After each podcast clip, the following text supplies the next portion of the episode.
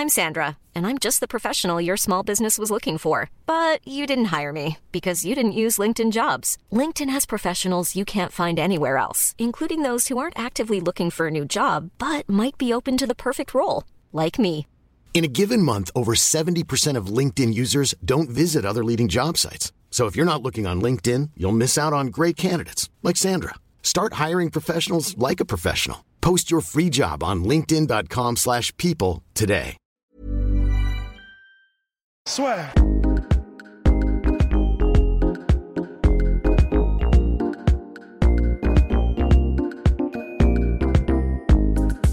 Oh my lord. Oh my lord, what's going on? Ouais, on n'a pas trop perdu en qualité. Hein. Mais non, mais non. Bonjour à toutes et à tous, bienvenue dans le podcast La Soirée avec Rust. Polydomso n'est pas là, il est en déplacement, n'est-ce pas Rust? Il est en déplacement. Ouais, on sait pas trop ce que ça veut dire, personne ne sait vraiment. En tout cas, passe. il fait sûrement du sale. Bien. Petit point avant de parler de John Jones et Israël Adesanya. Enfin, Ouais. deux, deux petits points, mon cher. Tout d'abord, on va parler de la soirée La Soirée. Oui, alors vous avez été très nombreux. Ça, franchement, ça fait plaisir à vous inscrire donc à la soirée qui va apparaître euh, quelque part. Voilà, là, c'est toujours podcast.lasoir.com. Si vous voulez vous inscrire, alors pour l'instant, en fait, à la base, ce sera uniquement sur invitation, enfin sur les personnes qui seront inscrites via le lien. Et pour l'instant, les gens qui s'inscrivent via podcast.lasoir.com, qui envoient un mail, c'est comme si vous vous inscriviez, mais on a juste besoin de la confirmation par mail, parce que d'un point de vue sécurité, comme c'est une soirée de fight, euh, et puis que ça s'est jamais fait, les gens veulent vraiment être assurés de la, sécurité. Et comme Rost a pu le voir, on a reçu énormément de, bah, de demandes tout simplement. Donc on a dû changer de salle. Et là, ça prend un petit peu de temps parce que vous imaginez bien qu'on va faire ça dans Paris, au centre de Paris, et qu'on veut bien évidemment vous proposer quelque chose qui va valoir le coup. Euh, bah voilà, niveau organisation, euh, les messieurs travaillent, n'est-ce pas mon cher Rust Bah ouais, ouais, ouais. En fait, c'est ça le, le plus compliqué, la, la raison pour laquelle, parce qu'en en fait, on, on reçoit tous vos mails et tous vos messages Ouais. qui nous disent, mais les gars, euh, c'est quand, quand est-ce qu'on saura si ça se fait, quand, pourquoi est-ce qu'on reçoit pas de lien, etc. En fait, on le reçoit et euh, c'est juste que du coup, comme c'est comme euh, le, le nouvel, le nouveau lieu dans lequel on est là, avant validation à 100%, en fait, il y a quelques trucs qui doivent être vus. Pour l'instant, on en est encore là, c'est-à-dire que les mecs sont ultra chauds, mais il reste encore quelques détails pour la validation finale, en fait. Donc, euh, bah, de toute façon, l'avantage, c'est que comme maintenant on est, mais euh, bah, je sais pas combien on est, mais plus de 200 de toute façon, euh, on a le poids du nombre derrière, donc ça, va, ça va se faire. Mais voilà, c'est juste euh, on attend d'être à 100% au clair avec le, avec nouveau lieu. Et de toute façon, donc envoyez vos messages si vous êtes intéressé à podcast.lassure.com. Là, il y a déjà une réponse automatique qui est prévue. On vous explique déjà quelques informations. Et dès qu'on a le lien pour pouvoir s'inscrire et payer directement, on vous l'envoie. Et ensuite, ce sera bon. Et n'hésitez pas à l'envoyer surtout maintenant, parce que nous, ça nous permet de nous organiser au niveau de la salle notamment, parce que la première fois, on avait changé, parce que d'un point de vue capacité, c'était plus possible. Et comme c'est uniquement sur pré-inscription, sur pré-réservation, et que vous ne pourrez pas rentrer comme ça, je veux dire, si le 6 décembre, vous dites, tiens, j'ai envie d'aller à la soirée, et que vous, vous ne vous êtes pas inscrit, un, ce sera très sûrement sold out, et deux, si vous vous pointez devant la salle, on pourra, vous ne pourrez pas rentrer, même si on a bien évidemment envie que vous participiez. Donc c'est Ouais. vraiment important d'envoyer le mail à podcast.lasseur.com. Comme ça, nous, on s'organise bien. Voilà. Et, ben, et puis c'est parti. Maintenant, on va pouvoir parler de John Bones Jones et Israël Adesanya. Ah oui, mon cher Rust, avant qu'on parle de tout ça, il y a une interview qui va arriver d'une heure qui, qui vient d'être montée.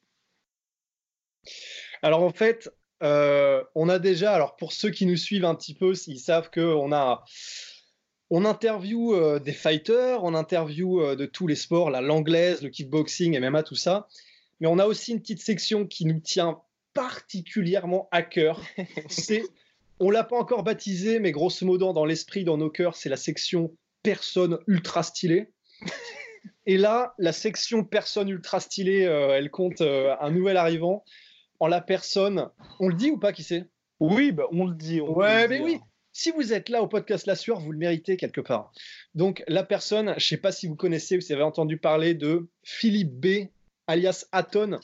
C'est euh, un ancien du GIGN euh, qui a écrit un livre, Confession d'un obs, qui est mais, qui est mais hallucinant et euh, qui se lance dans, un, dans, la carrière, dans, dans sa carrière d'acteur maintenant.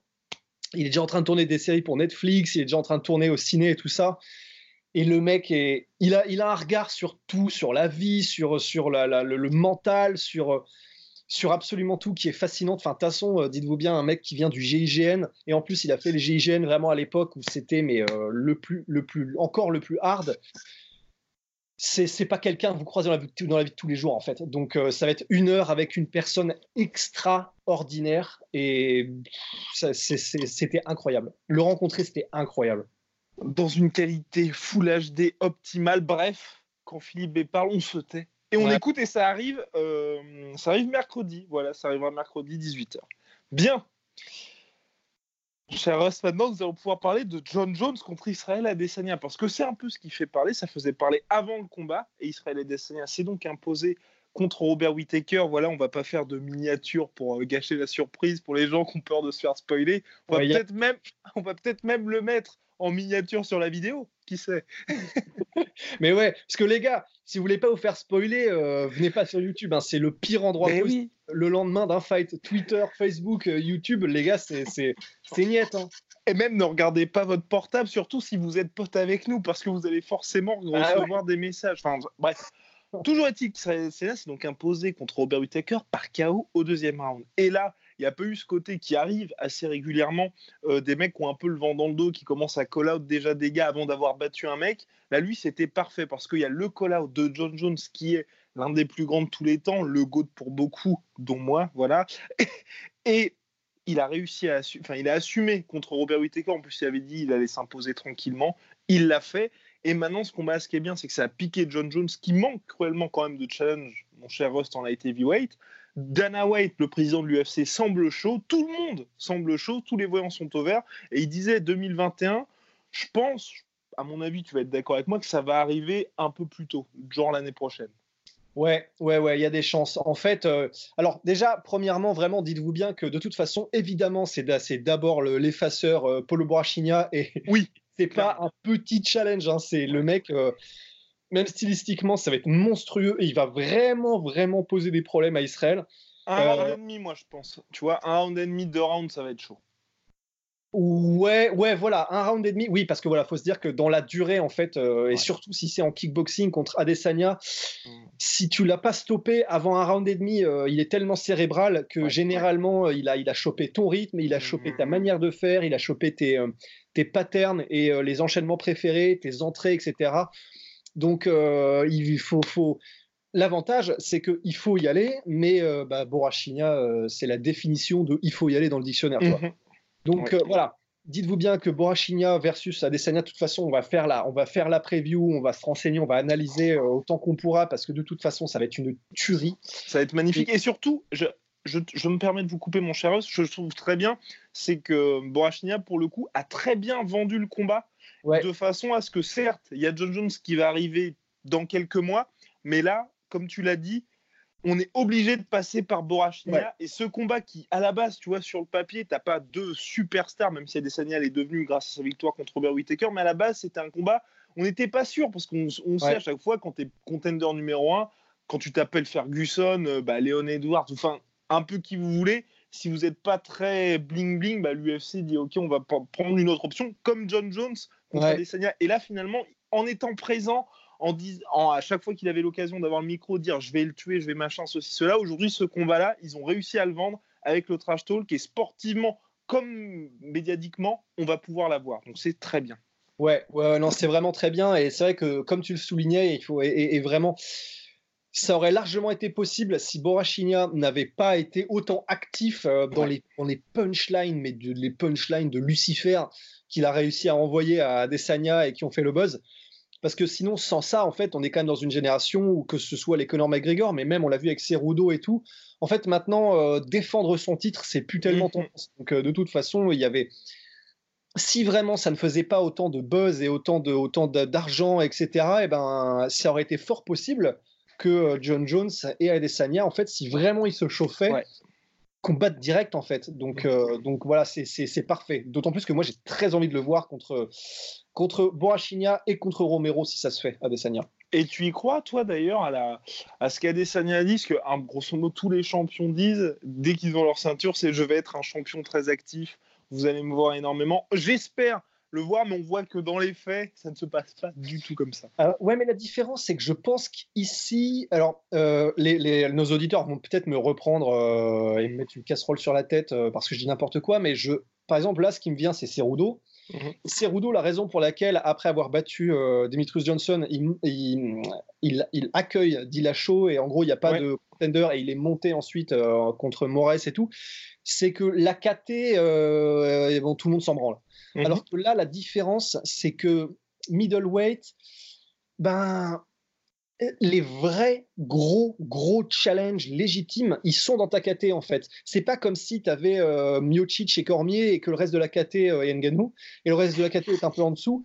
Euh, là, tu as vraiment as, un couloir de la mort et si tu le passes pas, de toute façon, tu n'auras pas la crédibilité que tu voudrais. Mhm. Donc je pense que tu n'as pas vraiment le choix pour Adesanya que de passer par Romero et par Borachinia parce que euh, c'est comme Ferguson en fait. La raison pour laquelle encore aujourd'hui les gens euh, veulent absolument Ferguson, c'est parce que c'est le challenger ultra légitime de la catégorie. Donc de toute façon, les gens ne l'oublieront pas, euh, ne l'oublieront pas et tu seras obligé d'en passer par là.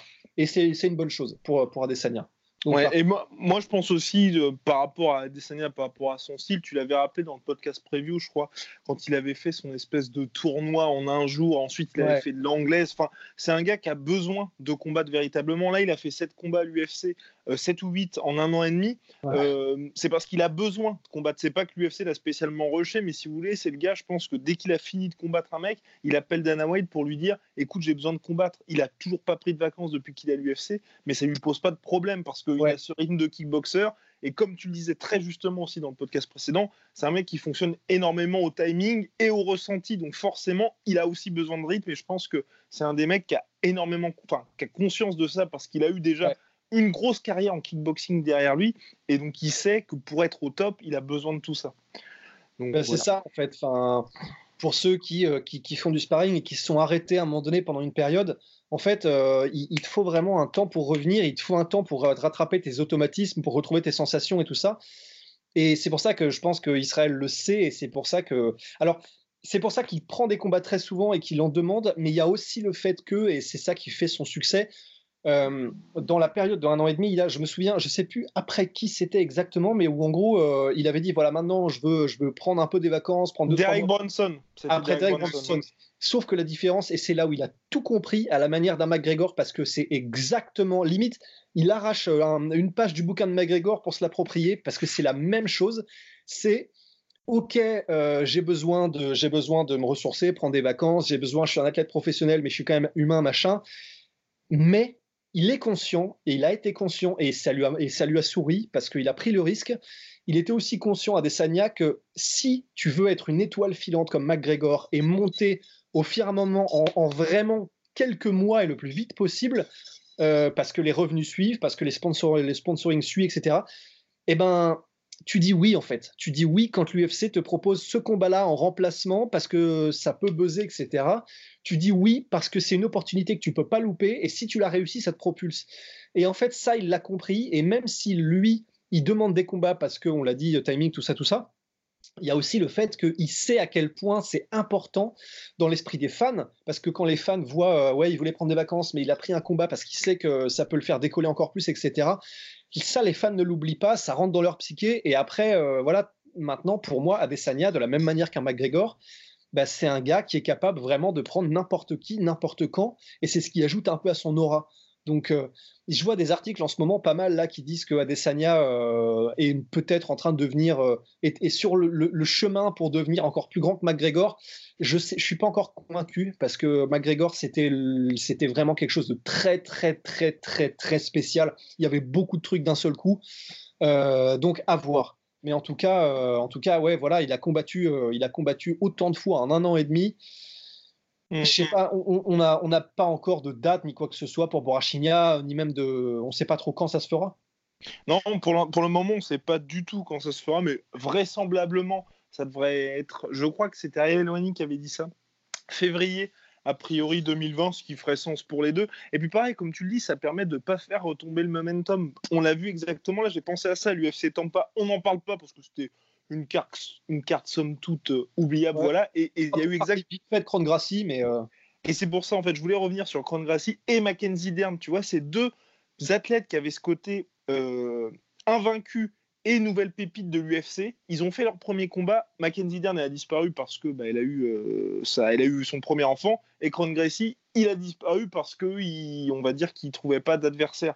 Mais le problème, c'est que quand il se passe ça, les gens vous oublient, surtout après un premier combat. Il faut être actif dès que vous arrivez à l'UFC parce que bah, vous, êtes, vous en êtes conscient si vous êtes fan. Il y a une multitude de champions, une multitude de stars, une multitude de catégories. Et quand on voit et Cyril Gann l'a bien compris puisqu'il revient direct. Et voilà, et c'est exactement ce que je voulais dire. Cyril Gann, lui, il combat en août, bim, il revient en octobre. Ensuite, ça va être un peu compliqué pour lui de combattre à la fin de l'année. Mais qu'importe, il reste là, les gens vont, vont le garder en mémoire. Et comme ça, dès 2020, il pourra combattre dès janvier. Et là, bim, tu arrives, derrière toi, il y a les fans, il y a les médias qui suivent. Quand tu arrives direct à l'UFC et que tu fais un combat, deux combats par an max, les gens, à chaque fois, tu es obligé de refaire ton histoire quelque part à chaque fois que tu vas combattre. Donc, euh, tu n'as rien à, à milquer, entre guillemets, et tu peux pas obtenir de combat en particulier. Ouais, bah ouais, c'est exactement ça. Mais à part si, alors il y a toujours les exceptions qui confirment la règle. Si t'es Brock Lesnar, bon bah là tu peux faire deux combats par an, mais parce que t'es un monstre avant même d'arriver. Mais ouais, sinon c'est vraiment la règle générale en fait. C'est quand t'arrives, tu dois créer une inertie. Et à partir du moment où, t'as cette inertie et que t'as créé un levier un peu pour euh, les négociations ou en tout cas pour avoir un meilleur contrat, ou en tout cas déjà dans les yeux des fans, euh, t'es un peu plus existant. Bah voilà, là tu peux avancer. Mais donc, et peu importe qui t'es d'ailleurs, hein, mon, cher Rost. Et c'est pour ça que tu as, très bien fait de parler de Brock Lesnar, parce que lui, il est arrivé, c'était déjà une star. On peut le voir même avec un mec comme Masvidal, qui a 34 ans, devient une star parce qu'il a su battre le fer tant qu'il était chaud.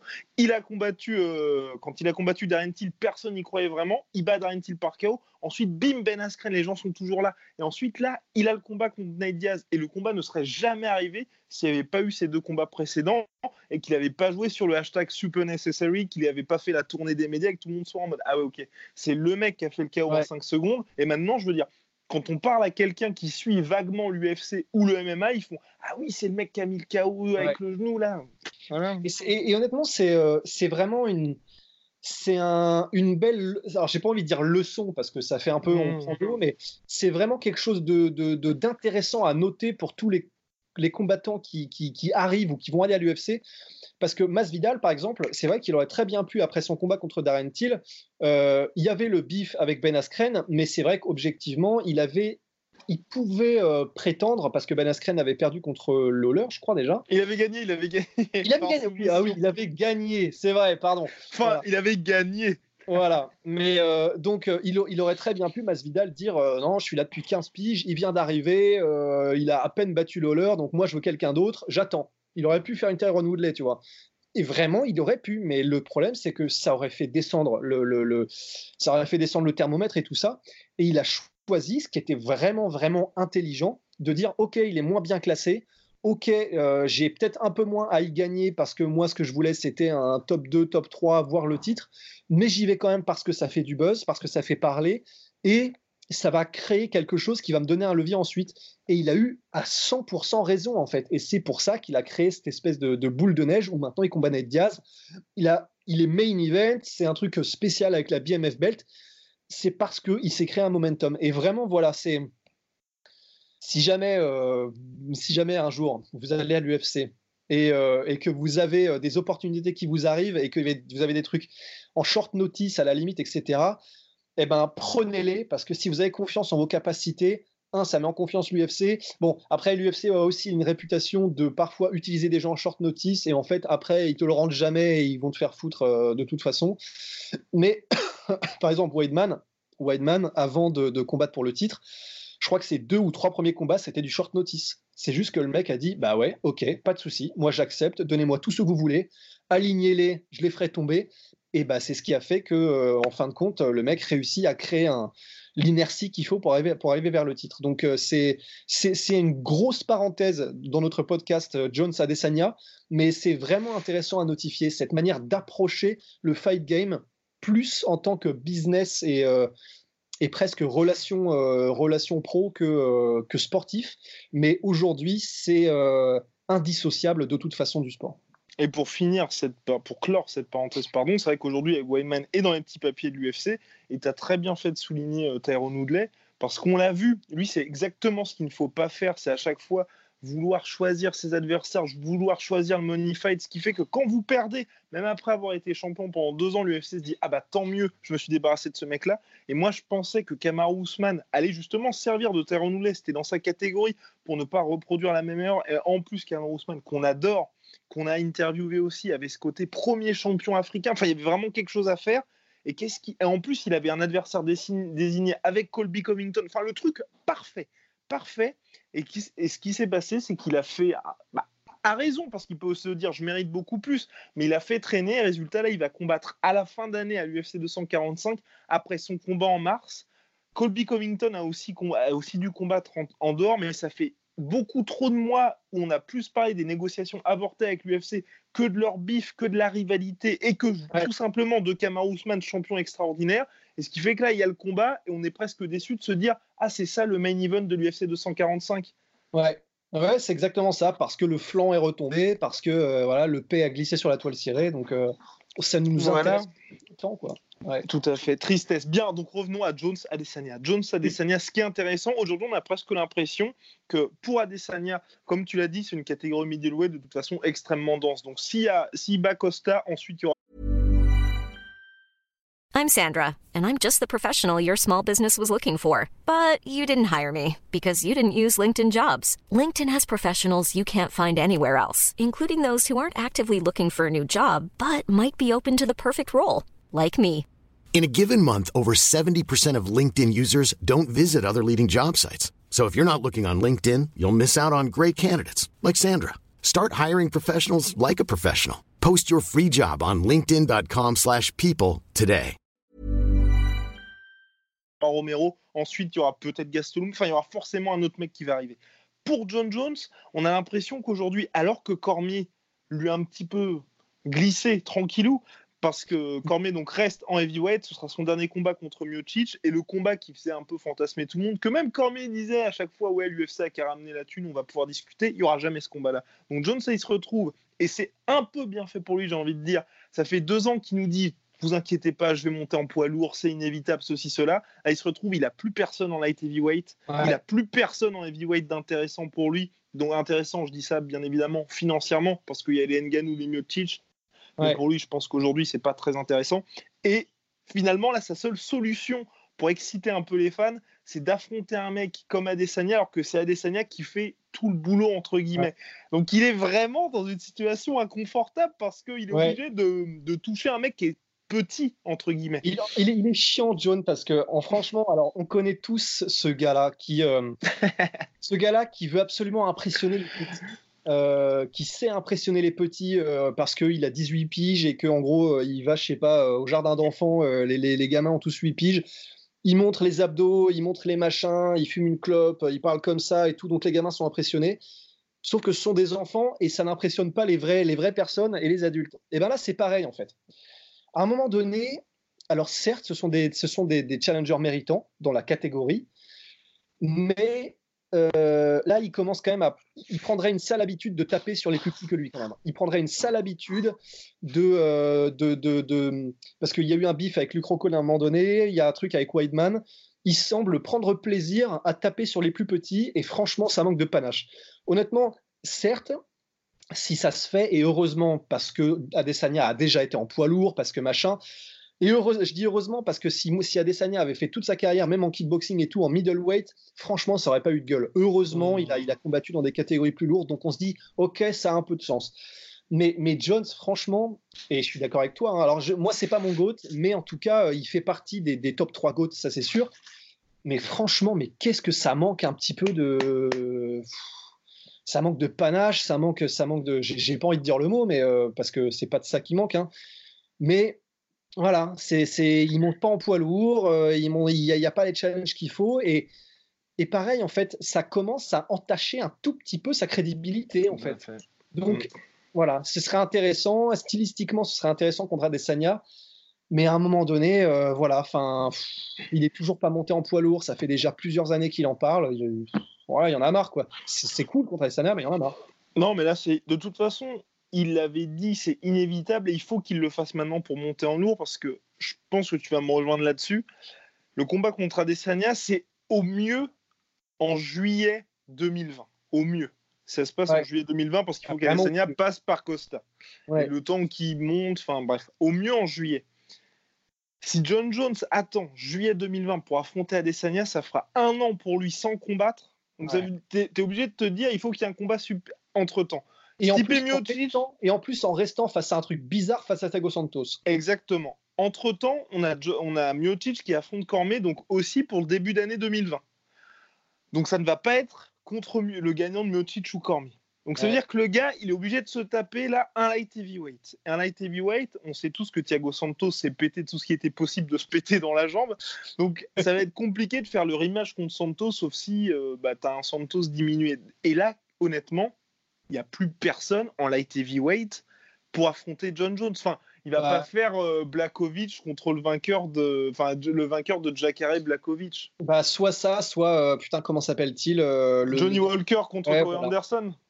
Voilà. C'est, c'est... Mais, mais encore une fois, c'est c'est la faute à la catégorie parce que, y a, y a, y a, y a- parce Ouais. que c'est une ville fantôme. Et un Mais peu à John Jones, parce que tu peux pas, en fait, pour moi, tu peux pas être. Tu vois, s'il avait cette approche Dimitrius Johnson, où tu vois, tu call out personne et tu dis juste, je veux régner sur ma catégorie, amenez-les, je vais les déboîter. Enfin, pas comme ça, mais en Ouais. haut, je reste dans ma catégorie, je les enchaîne. Tu fais ça, ok, mais quand tu es comme John Jones et que tu passes tes journées, enfin tes journées, chaque fois que tu vas sur Twitter, c'est pour dire soit je monte, soit je prends Cormier, soit je suis le GOAT, ou soit Adesanya, je vais te la mettre, et que tu finis par. Non, mais c'est littéralement ce Ouais. qu'il dit en plus, et, et qu'ensuite, et qu'ensuite ça se termine par Jones Blakovic ou Jones Anthony Smith 2, ou. T'as as ce côté un peu pétard mouillé. Ah bah non, bah c'est clair. Tout là, c'est, mouillé, noyé, enterré. Il y a vraiment, il y a plus rien. Elle est, elle est, elle est, elle est, elle est molle pour John Jones. hein. Vraiment, c'est chiant, mais à moins qu'il ne monte en heavyweight, même à Desania, ce sera stylé, mais, mais, mais vraiment, je pense que ça ne, ça ne fait plus, ça fait, ça, n'excite plus personne, quoi. Donc euh, ouais, Euh, là il est sur euh, deux middleweight d'affilée. Il va peut-être taper son troisième. Il y a peut-être un quatrième avec Weidman s'il gagne contre euh, euh, merde un nom Oui, à consonance euh, mexicaine. Non, Hernandez. Euh, non, non, non. non T'es sûr? Oui, je suis sûr. Euh, putain, comment il s'appelle? Ah, les gens doivent être en train de gueuler devant leur écran là. Attends. Donc il a perdu, il a gagné contre Ozdemir son dernier combat. Oui, oui, oui, oui. Et il avait battu euh, OSP. Oh putain, on est vraiment des nazes. Bon, en tout cas, les gens le savent, hein, probablement derrière leur écran. Donc euh, voilà, si, si Weidman gagne contre lui, Contre Reyes. Reyes, Dominique Reyes. Eh, c'est la consonance mexicaine, ça, non? Oui, non, mais Hernandez. Allez. Oui, attends, putain, c'est vrai que par contre, c'est rien.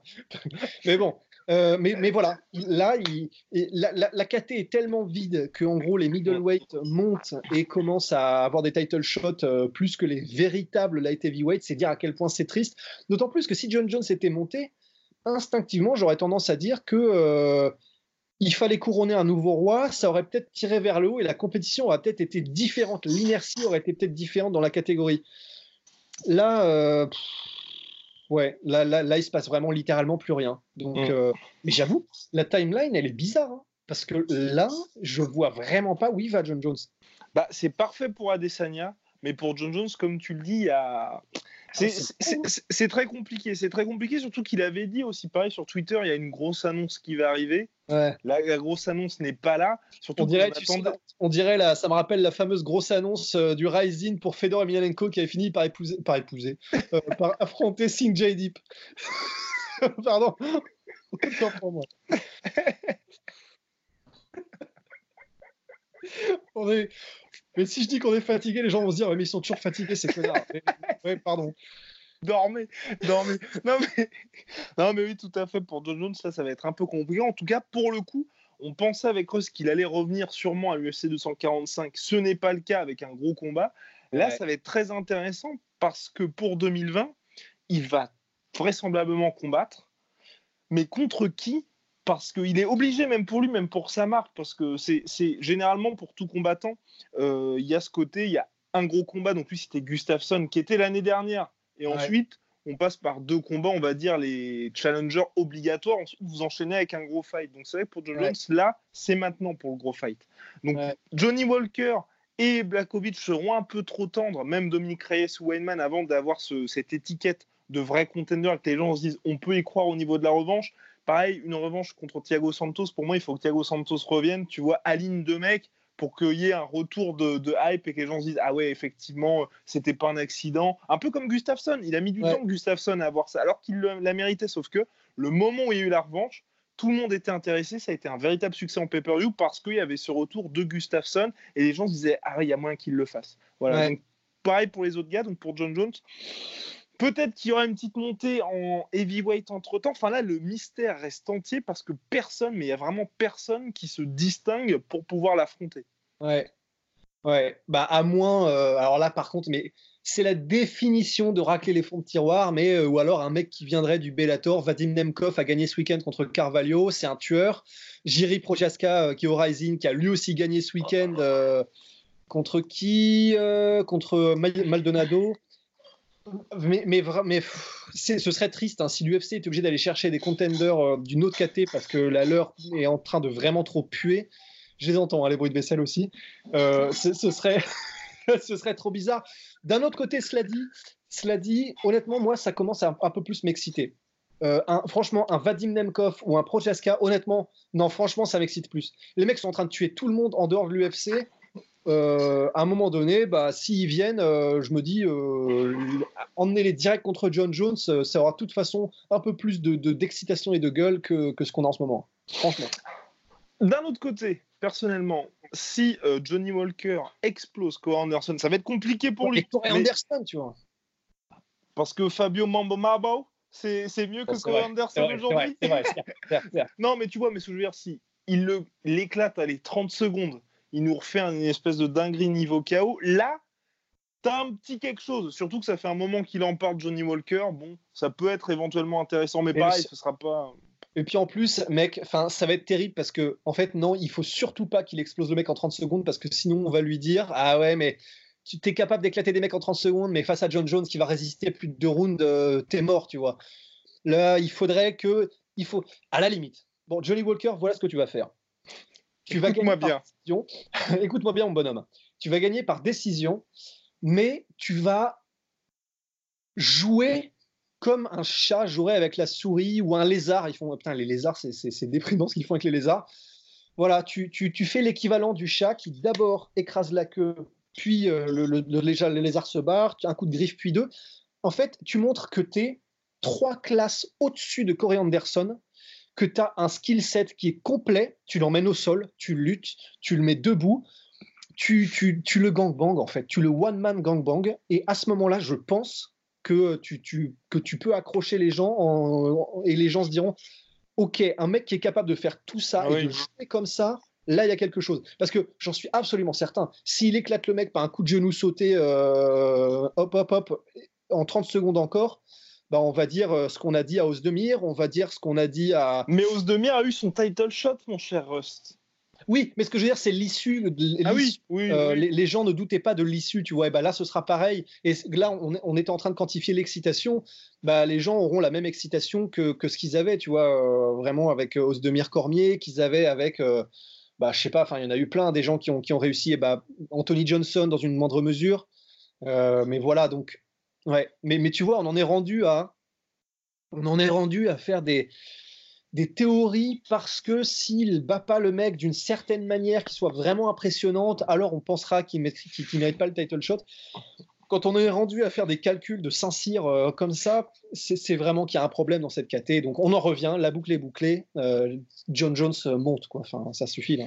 Et s'il y a le combat contre Adesanya, parce que revenons à nos moutons, petite analyse vite fait. Hein, euh, technico-tactique parce que quand même, je pense que les mecs ont aussi là-dessus. Moi, je trouve déjà qu'Adesanya, c'est hyper courageux de sa part quand même de faire ça, surtout qu'il a l'air vraiment de vouloir ce combat. Mais ça me fait un petit peu peur quand même pour lui parce que, ok, vous allez dire oui, il a déjà affronté des lutteurs dans sa carrière, c'est vrai, mais il n'avait jamais affronté des lutteurs niveau élite, élite. Et même jusqu'à maintenant, en middleweight, il y a eu des lutteurs, il y a eu les Bronson, il y a eu les Vettori, mais c'est à chaque fois des gars qui qui posent pas, c'est pas des one trick pony, mais vous voyez, enfin ce que je veux dire, c'est que c'est pas des lutteurs complets entre guillemets. Ouais, ils sont plus dimensionnels. tout à fait. Et là, s'il affronte quelqu'un comme John Jones, ce sera un un niveau élite et en plus quelqu'un qui est également très bon debout, dans le sens où euh, s'il affronte, si par exemple John Jones, euh, John Adesanya affronte Romero, Romero, on sait de quelle manière il travaille, et on sait qu'il est très bon en lutte, et qu'ensuite il a réussi à s'adapter pour justement tenir plus longtemps au sol. John Jones, vous avez un gars qui est extrêmement bon debout, extrêmement bon au sol et qui surtout vous force toujours à, faire, à vous faire jouer le combat au rythme où il le souhaite lui. Et hum, pour ça, moi, c'est ce qui me fait un peu peur avec Adesanya. Et honnêtement, en fait, j'aimerais bien qu'il y ait ce combat-là, mais après qu'Adesanya ait pu avoir un combat contre Romero ou justement se frotter à l'élite de l'élite en lutte et qu'on dise ah oui ok et même que John Jones se dise ah d'accord pour ça là je vais pas réussir à pouvoir le prendre de ce côté ouais je suis à 100% d'accord en fait euh, euh, on en avait, on l'avait évoqué brièvement au, dernier podcast, mais ce qui me fait vraiment très peur, c'est que on sait tous que John Jones est un ours parce que, comme, comme, comme on l'a dit la dernière fois, il a été capable non seulement de résister, mais en fait beaucoup mieux que ça, il a été capable au même niveau de euh, menacer Cormier en lutte, de même le dominer en lutte. De le mettre au sol. De le mettre au sol. Euh, si tu peux mettre au sol Cormier, qui est en plus un petit rablé et un cube en fait, D'accord, ce sont des styles différents, mais j'ai beaucoup de mal, beaucoup de mal à croire, malgré le fait que, bien sûr, les déplacements d'Adesanya sont pas tous les mêmes que Cormier, les déplacements euh, en striking d'Adesanya sont beaucoup plus intelligents et variés, divers, il a beaucoup plus de solutions d'échappatoire que Cormier. Il n'empêche que euh, j'ai du mal à, me dire que si Jones commence à mettre la pression et en plus il peut cuter la cage, il sait le faire, il sait mettre la pression correctement et, jouer de ses armes pour coincer la personne contre la cage. Et à ce moment-là, soit c'est le clinch, soit c'est euh, la mise au sol. Euh, j'ai vraiment, quelle que soit la manière dont je vois le combat, là, j'ai du mal à croire que Adesanya va réussir à taguer aussi facilement qu'il le souhaite John Jones. Ça veut dire que donc John Jones a le temps de mettre la pression et de petit à petit euh, étouffer un petit peu Adesanya. J'ai du mal à croire que donc Adesanya va réussir à mettre KO euh, John Jones suffisamment vite pour l'empêcher de le mettre au sol au moins une fois. Vraiment, ça m'étonnerait beaucoup parce que je pense que John Jones n'aura jamais le même game plan qu'un Whitaker, à savoir rester debout quoi qu'il arrive euh, et ne montrer qu'une seule facette de son jeu. Donc, ça fait beaucoup, ça ferait beaucoup si John Jones est un middleweight, ça en fait encore plus vu que John Jones est un light heavyweight et clairement un poids lourd quand il est dans la cage.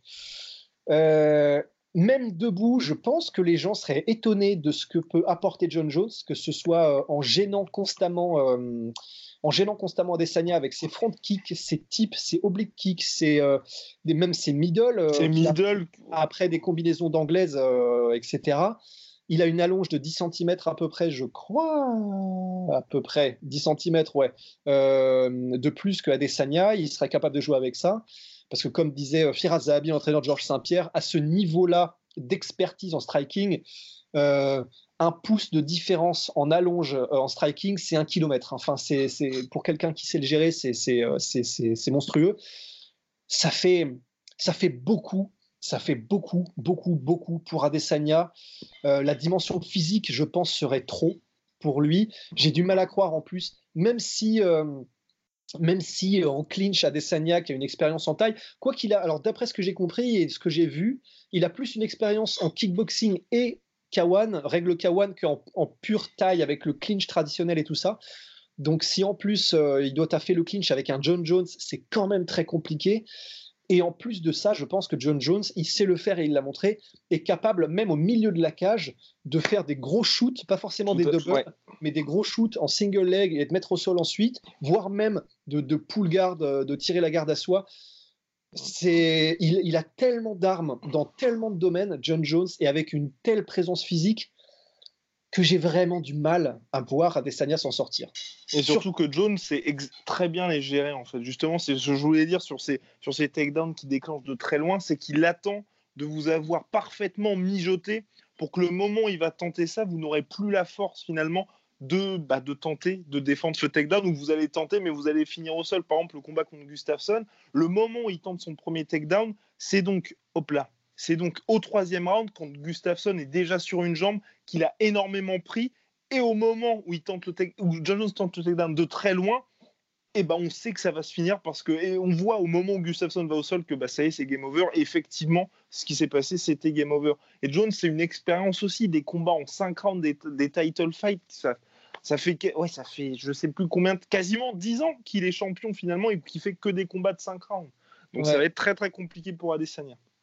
Ouais, ce serait. Mais, mais panache, hein, mais superbe hein, quand même. Non, c'est magnifique, c'est magnifique. Et en plus, bon, bah, Adesanya, il aurait aussi des armes pour lui. C'est vrai que, ok, bon, bah, déjà, au-delà du fait que si ça reste en pur striking, euh, Adesanya a plus que toutes ses chances. Euh, Tout à fait. Ah, en kickboxing, c'est un combat Ah bah ouais. kickboxing, c'est Adesanya all day. Ah bah c'est clair, c'est clair. Voilà. Après, ça n'est pas du kickboxing all day. Après, il a aussi un truc qui à la limite euh, pourrait aller pour lui, c'est le fait que euh, John Jones, il est aussi très bon pour timer les takedowns en contre, euh, et, parce qu'il sait tout faire de toute façon.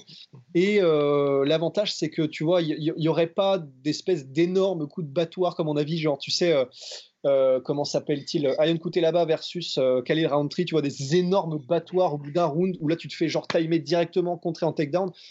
Adesanya est tellement précautionneux, tellement rapide, et, il sait tellement gérer le- les moments où il faut striker que de toute façon, euh, je pense pas qu'il se ferait avoir par ce genre de takedown.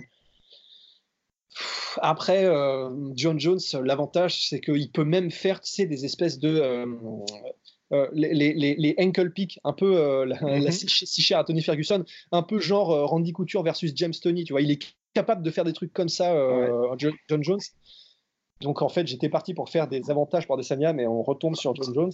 Ce sera compliqué, mon cher Rusty. Il me reste 5% de batterie. N'hésitez pas, vous, en commentaire, à dire ce que vous allez penser de ce combat et surtout, si Adesanya a ses chances, si John Jones a ses chances. Évidemment, si ça se fait, on sera sûrement sur place. Et euh, évidemment, on va couvrir ça en long, en large et en travers. Voilà, mon cher, mon cher Rust, autre annonce avant de se quitter. 26 octobre, gros, Glory Lyon à Lyon. Donc, on y sera sur place. Et on vous prépare en plus un super podcast débrief et live UFC Singapour pour soutenir Cyril Gordon Games. Voilà, je, je pense que c'est complet. Ouais, c'est complet. Bah, J'aurais bien voulu parler de Cron et tout Oui, ça. mais, euh, Mais on en parle, on en parle au cours de la semaine. Au cours de la semaine, on va parler de ça. On va parler aussi de Usyk qui faisait ses débuts en heavyweight, malheureusement pas contre Tyrone Spong. ouais. S'il y avait d'autres, il y avait, euh, eh ben, il y avait le Rising, le One FC. le Rising, le One FC aussi. Il y a eu énormément de choses et malheureusement notre cher euh, Sana s'est incliné par décision unanime contre Petrosian. Mais bon, voilà, rien de, rien de honteux. Bref, on va y revenir là-dessus au cours de la semaine, certainement mardi en, fo- en fonction de l'agenda extrêmement chargé de Rust. Voilà. Ouais. Allez, salut tout le monde. Soit.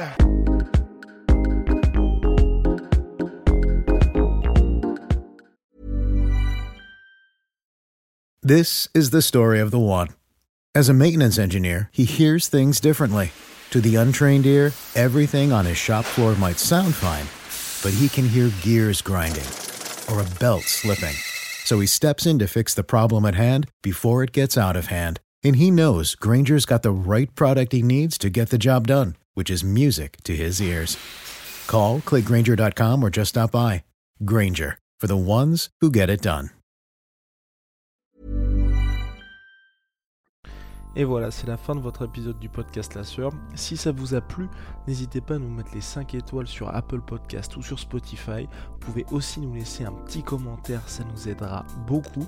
Et si vous voulez aller plus loin avec nous, vous tapez La Sueur sur toutes les plateformes ou sur les réseaux sociaux, vous nous trouverez. Et là, vous nous écoutez très certainement en audio. On est aussi en vidéo sur YouTube, mais également sur Snapchat. Là encore, vous tapez La Sueur et on sera là. Merci de votre fidélité et à très vite pour de nouvelles aventures.